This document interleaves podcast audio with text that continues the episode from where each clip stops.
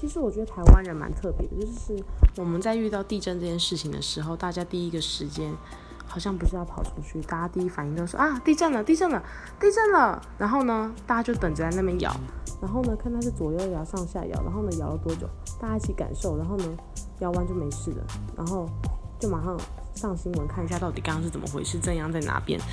然后可是当下根本就没有人想要逃出去啊，就是大家好像。就是缺少了危机意识，这真的超奇怪的。直到有一次我在十七楼的房间，那一次突然地震摇超级大，十七楼，呃，那个高度就是那是连大风吹过来，台风的时候，那个十七楼都会晃的那种程度，可见那个地震的时候它摇的多么恐怖。然后那时候我就从十七楼飞奔下来，